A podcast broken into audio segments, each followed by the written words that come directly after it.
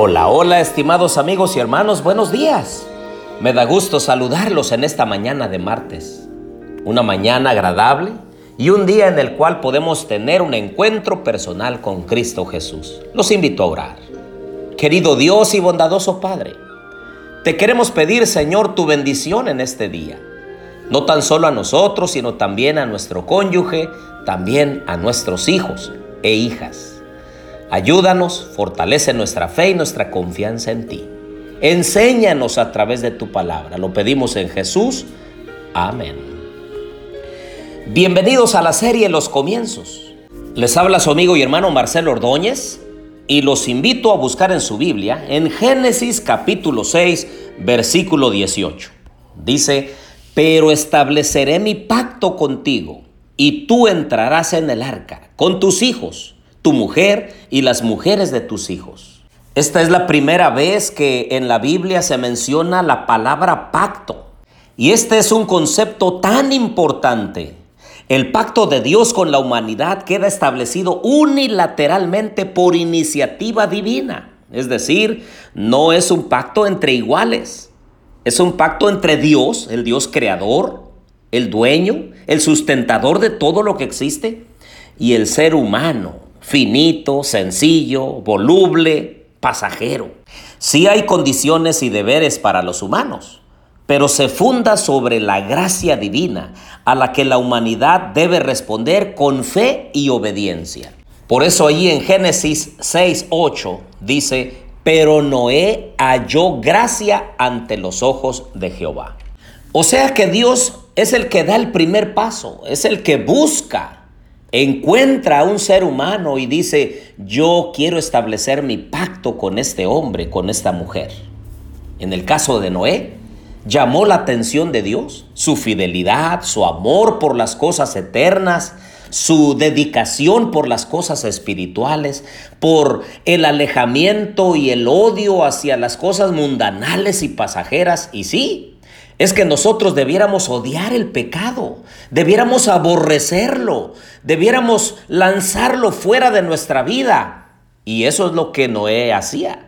Así que llamó la atención de Dios y él en forma voluntaria dijo, yo voy a establecer mi pacto con este hombre. Y en primera instancia el pacto tenía que ver con salvarle la vida. Fíjense cómo es Dios. Dios busca, Dios elige y entonces establece un pacto y dice, yo voy a bendecir a esta persona. Yo le quiero salvar la vida y quiero que ese compromiso, ese amor por las cosas espirituales, las pueda enseñar a sus generaciones. Ahora vean Génesis 8.1. Entonces se acordó Dios de Noé y de todos los animales y todas las bestias que estaban con él en el arca. E hizo pasar Dios un viento sobre la tierra y disminuyeron las aguas. El hecho de acordarse tenía que ver con ese pacto que había hecho con él. Se acordó. Ahora vean ustedes en Génesis 9, 9. Yo establezco mi pacto con vosotros y con vuestros descendientes después de vosotros, con todo ser viviente que está con vosotros, aves, animales y toda bestia de la tierra que está con vosotros, desde todos los que salieron del arca hasta todo animal de la tierra. Vean el 11. Estableceré mi pacto con vosotros y no volveré a exterminar a todos los seres vivos con aguas de diluvio, ni habrá más diluvio para destruir la tierra. Verso 12.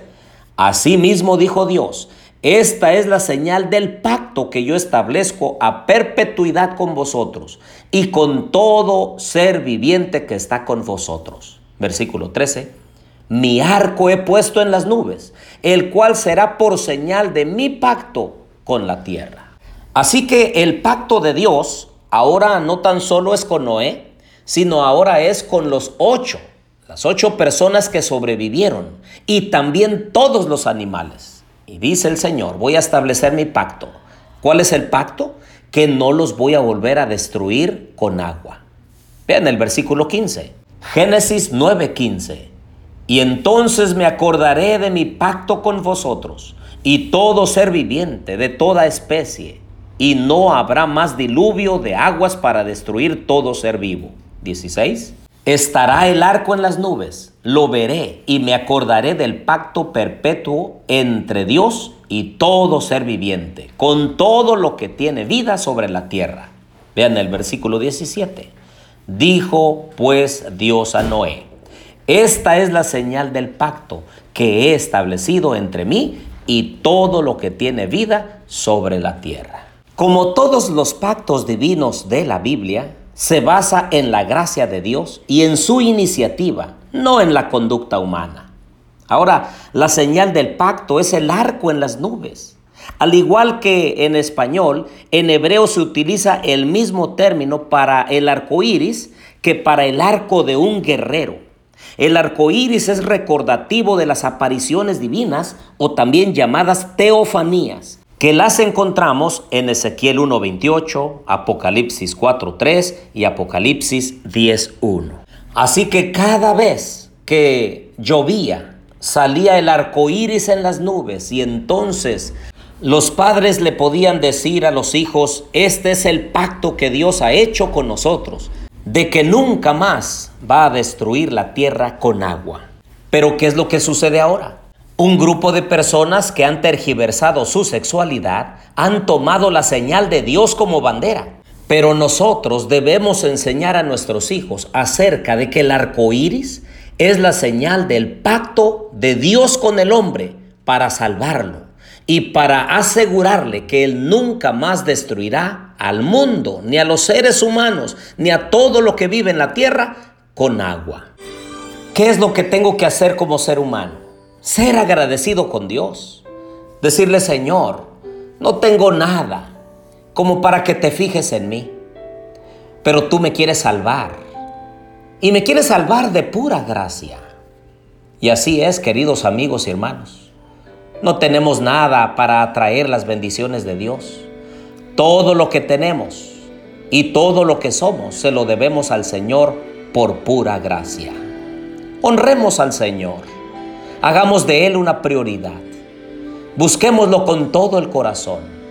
Que las cosas espirituales sean relevantes en nuestras vidas y que las cosas materiales y pasajeras tengan su justa dimensión como un medio para vivir aquí y un medio para ser de bendición para otros. Oremos. Querido Dios y bondadoso Padre, te quiero pedir, Señor, que bendigas a mis amigos y a mis hermanos Ayúdales. Hazles crecer la fe en Cristo Jesús, para que un día cuando vengas en las nubes de los cielos, nosotros podamos ir contigo por la eternidad. Gracias Padre por tus promesas. Gracias por el pacto que haces con nosotros. Te agradecemos todo en el nombre de Jesús. Amén.